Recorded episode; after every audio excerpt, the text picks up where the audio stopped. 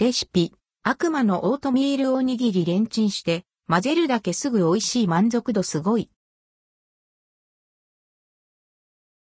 オートミールも工夫すれば様々な食べ方が楽しめます。一時期話題となった悪魔のおにぎりをオートミールで再現。悪魔のオートミールおにぎりのレシピをご紹介します。悪魔のオートミールおにぎりレシピ。材料オートミール 30g 水 50ml、天かす大さじ1、麺つゆ大さじ1、ネギ大さじ1、青のりや桜エビなどお好みで大さじ1。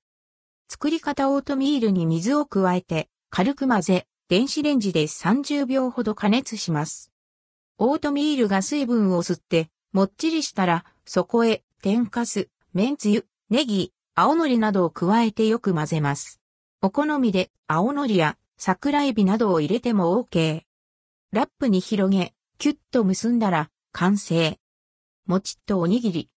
天かすのコクと麺つゆの旨味、そしてネギの風味が合わさって、まさに悪魔の味。少なめの水でふやかし温めたオートミールは、ちょっと柔らかなご飯のよう。繊維のような食感は残りますが、オートミールにある程度慣れている方なら気にならないかと。そして何より腹持ちが良い。